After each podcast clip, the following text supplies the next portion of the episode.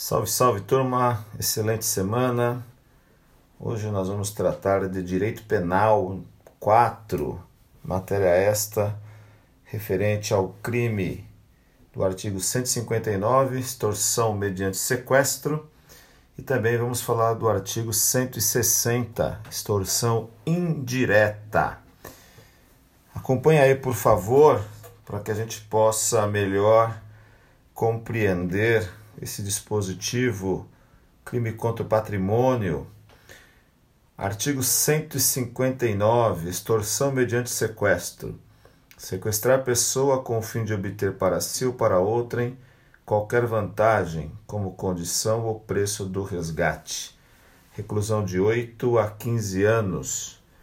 Parágrafo 1. Se o sequestro dura mais de 24 horas, se o sequestrado é menor de 18 ou maior de 60 anos, ou se o crime é cometido por bando ou quadrilha, a pena de reclusão de 12 a 20 anos. Parágrafo 2. Se do fato resulta lesão corporal de natureza grave, reclusão de 16 a 24 anos. Parágrafo 3. Se resulta a morte, pena, reclusão de 24 a 30 anos. Parágrafo 4. Se o crime é cometido em concurso, o concorrente que o denunciar à autoridade, facilitando a libertação do sequestrado, terá sua pena reduzida de 1 um a 2 terços. Bom, então nós vimos aí caput, formas qualificadoras, formas com resultado morte, lesão corporal, e temos aí alguma regra de diminuição de pena no parágrafo 4. Vamos dar uma olhadinha na objetividade jurídica. Qual o valor protegido do artigo 159? Qual é o bem jurídico que o legislador resolveu proteger com este artigo? O bem jurídico tutelado é o patrimônio de forma imediata e de forma secundária a liberdade de locomoção, a integridade física e a vida. Então, a sequestrar pessoa com o fim de obter para si ou para outro qualquer vantagem com condição ou preço de resgate. Então, imediatamente, nós temos a finalidade, então é o patrimônio, e para obter esta vantagem, secundariamente, a gente o agente impede a liberdade de locomoção ou até mesmo ofende a integridade física e a vida da vítima. Mas o que o bem jurídico aqui tutela é o patrimônio. Sequestrar pessoa com fim de obter. Então, assim, a pessoa é o meio para que ele obtenha a vantagem. Tá ok? Tipo objetivo, né? Qual que é a ação nuclear do artigo 159? É sequestrar, que nós temos que entender como privar a liberdade por um tempo juridicamente relevante. Sempre lembrando desse aspecto, o caso concreto para que possa se caracterizar aí eventualmente o sequestro ou no caso, no caso aqui específico a extorsão mediante sequestro. Então, vai abranger o cárcere privado Podemos até dizer que o sequestro é o gênero e o cárcere privado a espécie. Daí porque se fala em extorsão mediante sequestro, ou alguns autores vão falar extorsão mediante cárcere privado. Tá ok? Deve ter objeto material necessariamente a pessoa, sequestrar pessoa. O sequestro de um animal de estimação para extorquir, para coagir o dono, vai configurar o delito anterior do artigo 158 que estudamos na última aula. Tá ok? Então, o objeto material necessariamente será a pessoa. E o tipo subjetivo? Lá do artigo 18 do Código Penal.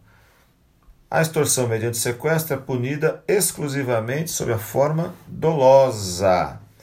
E ainda nós vamos ter, ou seja, requer-se a consciência e a vontade de concretizar o que? a obtenção da vantagem para si ou para outrem.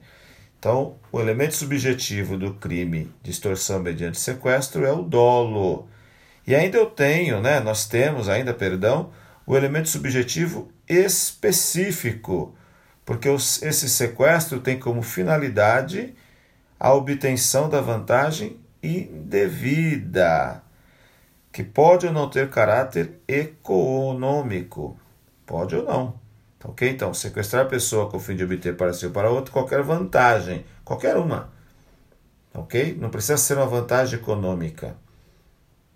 Como condição ou preço do resgate. Então, o elemento subjetivo é o dolo, dolo com fim específico de obter a vantagem, que pode ser obtida ou não obtida, desde que haja aqui o constrangimento, né? O sujeito ativo, quem é que pode cometer este crime? Não se exige o tipo penal nenhuma característica especial do sujeito. Qualquer pessoa pode praticá-lo. É um crime comum. Tá ok? E se a própria pessoa forjar o seu sequestro? Aí não é o 159, e sim o 158. Assim como o sujeito ativo, o sujeito passivo também não exige nenhuma característica da vítima. Pode ser qualquer pessoa, tanto a vítima do sequestro quanto a vítima da extorsão.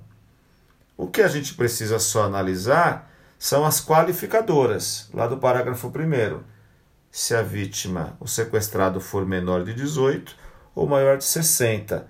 Aí, neste caso, eu tenho a qualificadora, mas não que eu exija da vítima uma característica para ela ser ou não sequestrada. Qualquer pessoa pode ser vítima do sequestro, da extorsão mediante sequestro. No caso do menor de 18 e maior de 60, eu vou ter ainda uma qualificadora por conta da idade juvenil e senil.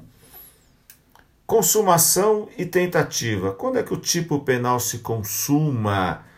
Aqui a gente tem algumas questões, porque o crime de extorsão mediante sequestro é um crime formal.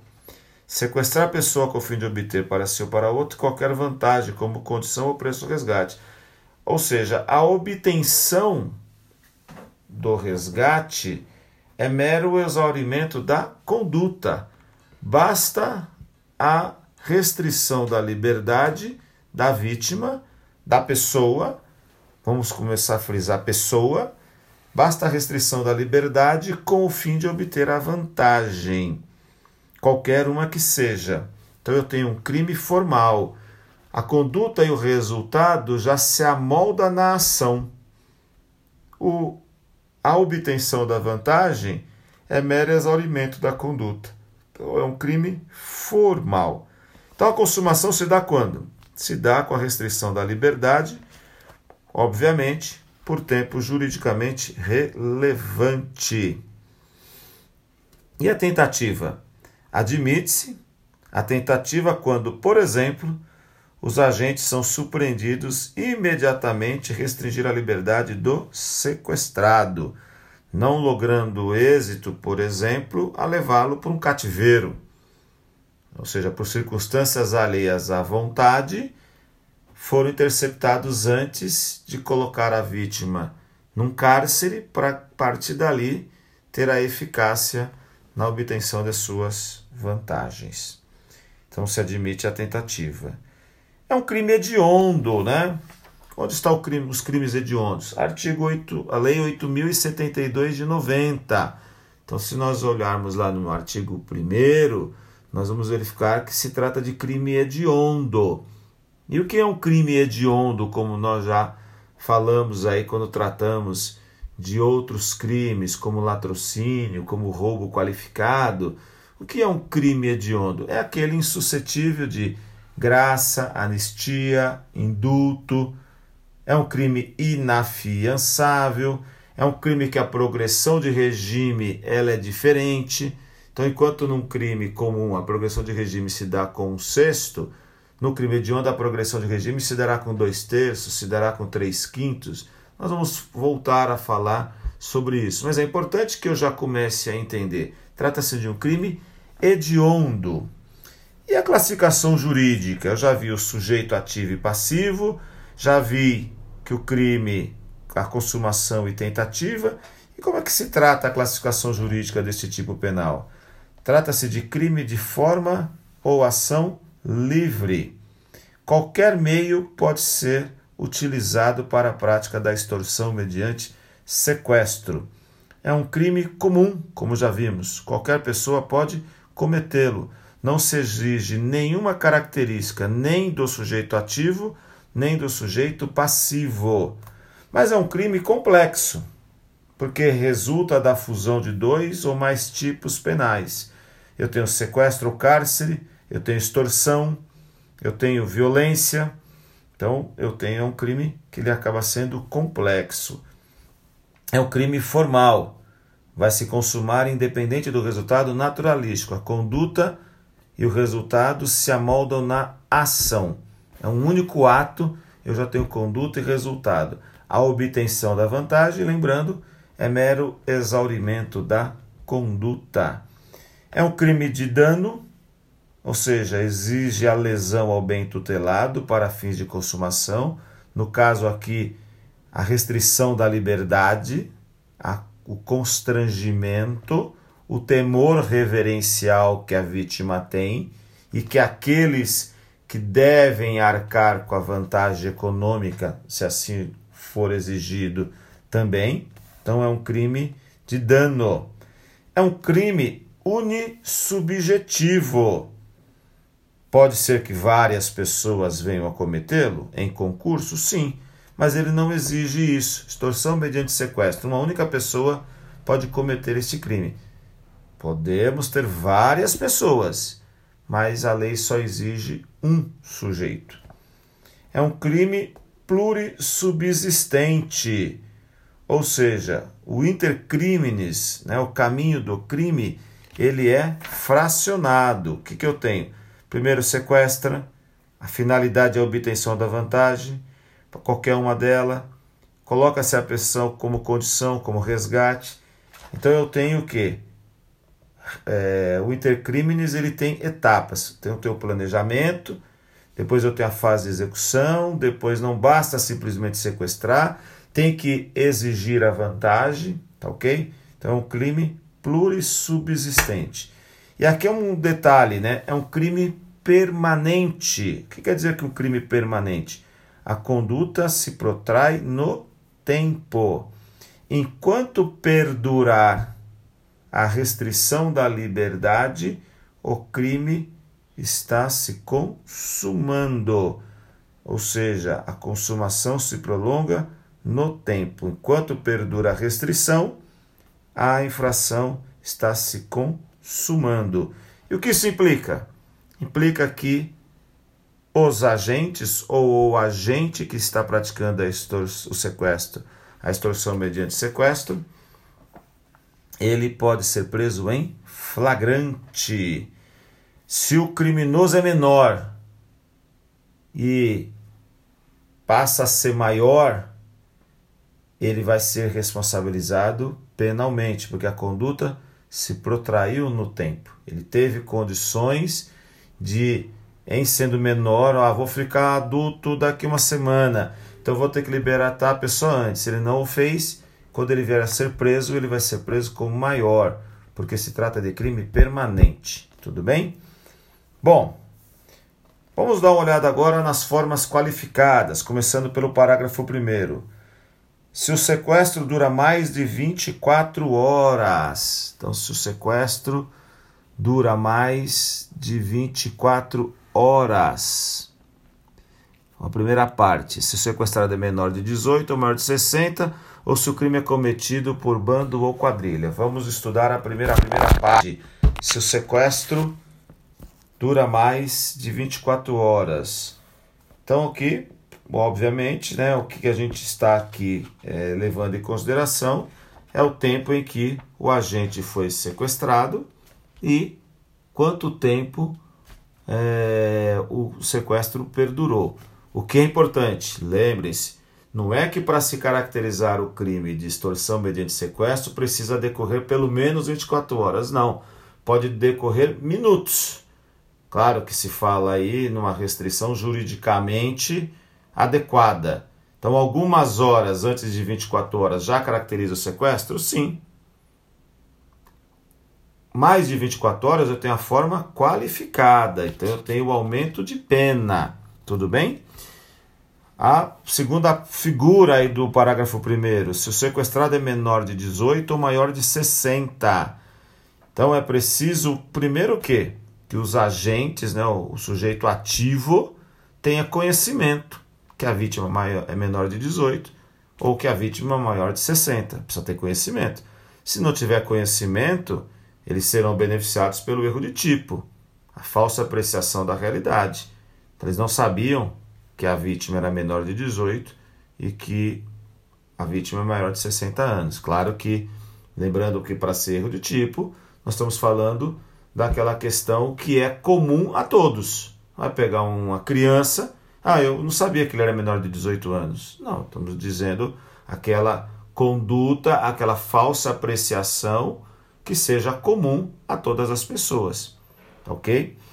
Então, com relação ao menor de 18 anos, essa idade ela é aferida na execução do crime.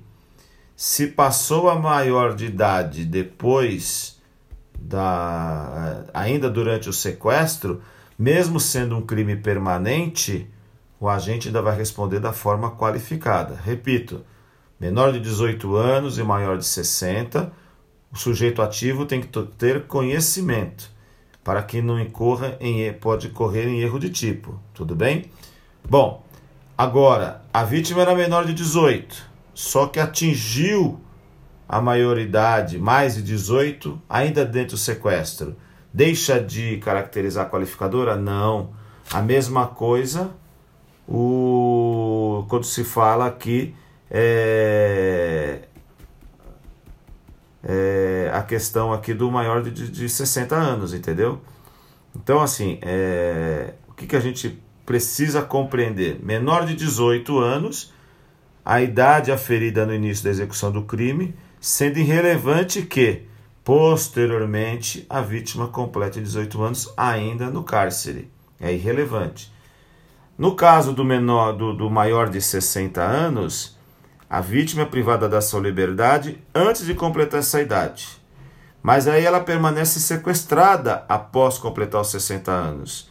E aí vai se aplicar a qualificadora, por se tratar de crime permanente. Tudo bem?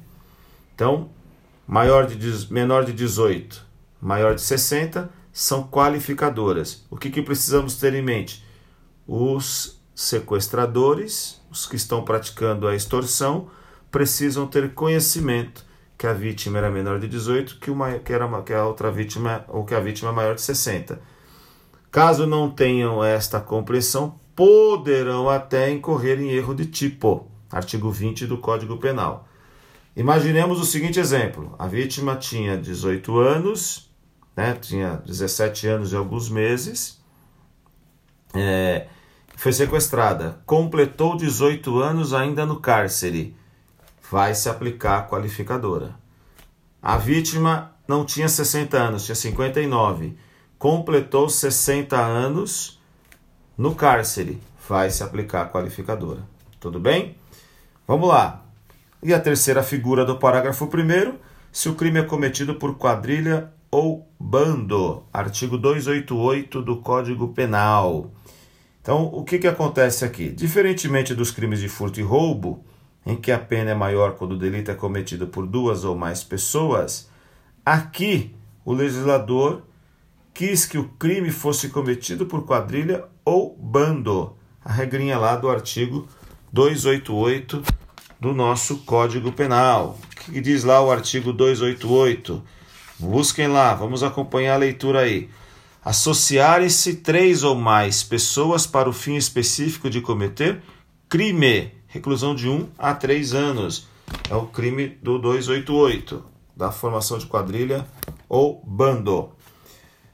É, então, se o crime for três ou mais pessoas se associarem para praticar extorsão mediante sequestro, nós vamos ter a figura qualificada do artigo 159, parágrafo 1.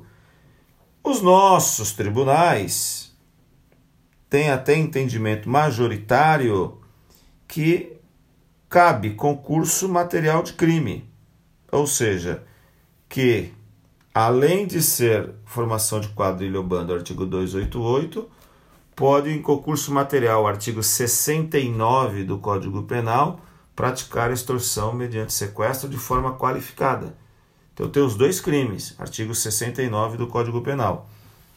Tá ok? Então é o que o legislador quis aqui discutir é, neste, neste tipo penal. Parágrafo 2 e parágrafo 3. A pena passa a ser de 16 a 4 anos se o fato resulta lesão corporal de natureza grave e de 24 a 30 anos resulta morte. Então aqui o que eu tenho, né? Os resultados agravadores devem ser decorrência do fato assim entendido como do sequestro, e pode advir de dolo ou de culpa, tá ok? Então pouco importa. Mas o que é importante, que a lesão corporal e a morte tenham que ser decorrente do sequestro, tá ok? A morte de outra pessoa que não o sequestrado, então imagine que sequestrou uma pessoa, e pediu um resgate.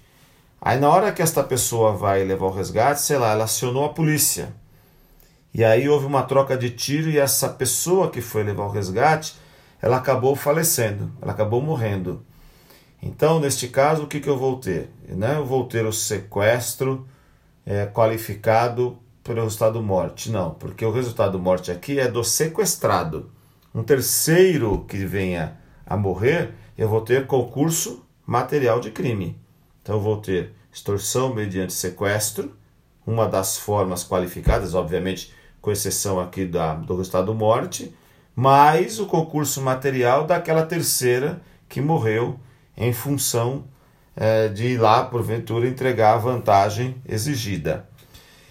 Beleza? Parágrafo 4 que diz o parágrafo 4 Se o crime é cometido em concurso o concorrente que o denunciar à autoridade, facilitando a libertação do sequestrado, terá sua pena reduzida de 1 a 2 terços.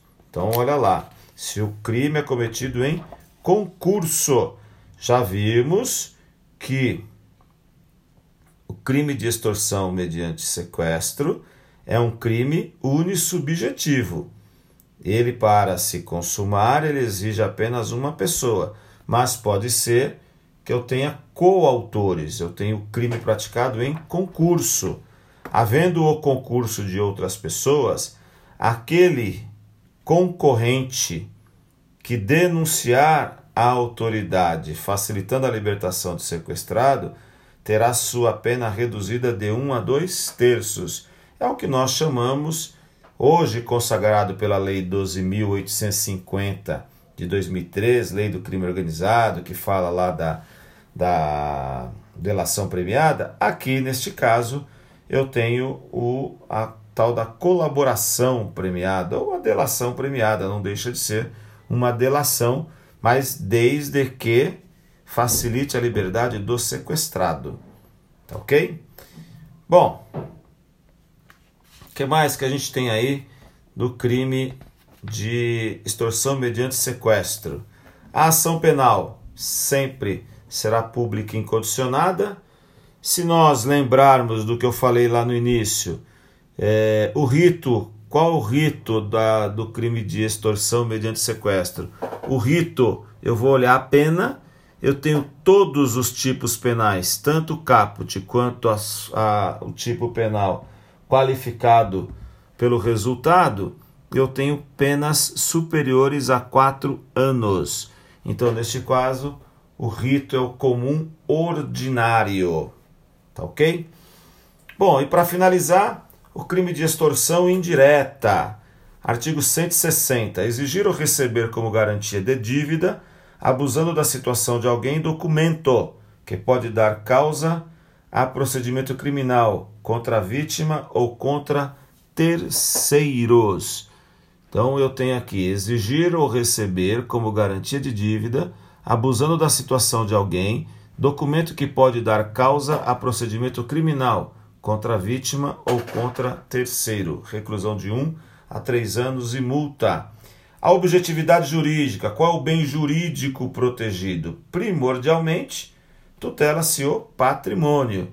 E, em segundo lugar, a liberdade de autodeterminação. Exigir ou receber como garantia de dívida, abusando da situação de alguém, documento, ou seja, então é um crime patrimonial, que pode dar causa a procedimento criminal contra a vítima ou contra terceiro. Então, a vida, a liberdade vem em segundo plano. Tipo objetivo as ações que, que consubstanciam a extorsão indireta são exigir ou receber. A exigência quando se impõe à vítima que forneça como garantia de alguma dívida, a entrega de documento que possa originar contra ela ou contra terceiro procedimento criminal. Então veja, o agente ele tem uma finalidade de exigir ou receber como garantia de dívida então a pessoa deve para ele, então ele vai exigir como garantia desta dívida um documento que pode dar causa a procedimento criminal contra a vítima ou contra terceiro. O tipo subjetivo. O crime somente é punido na forma dolosa, é um elemento subjetivo genérico, basta a exigência que o sujeito ativo tenha plena consciência de que está abusando da situação financeira e aflitiva do ofendido. Então é a famosa chantagem, que a gente vê muito aí em filmes, já ouviu falar em histórias nesse sentido. O sujeito ativo, o tipo penal não requer nenhuma característica especial do sujeito ativo. Então é um crime comum, qualquer pessoa pode praticá-lo. E o que nós temos aí? O autor é um agiota, é um chantagista. Então ele tem a possibilidade de, com esse documento, provocar um mal à vítima. Mas nada impede que outra fi pessoa figure como agente da infração. Então eu tenho, pode ser que o agente pratique esse crime com outra pessoa. O sujeito pessoa passivo, né, a vítima, quem é que pode ser vítima deste crime? É a pessoa de quem se exige o documento ou aquela que cede ao agente. Então tem que ser a pessoa que vai ceder o documento ou alguém que possa lhe dar causa. É possível, contudo, né, a existência de outra vítima, se a pessoa se incumbir da entrega do documento e o procedimento criminal puder ser instaurado contra outra pessoa, pode ser até um terceiro. A consumação. Quando se trata de exigência, o crime ele é formal, independente da vantagem que o agente vai receber. Então tá aqui, ó, exigir ou receber. Então quando se for exigir como garantia de dívida, abusando da situação de alguém, documento que pode dar causa a procedimento criminal, quando ele exige, ele não precisa receber o documento.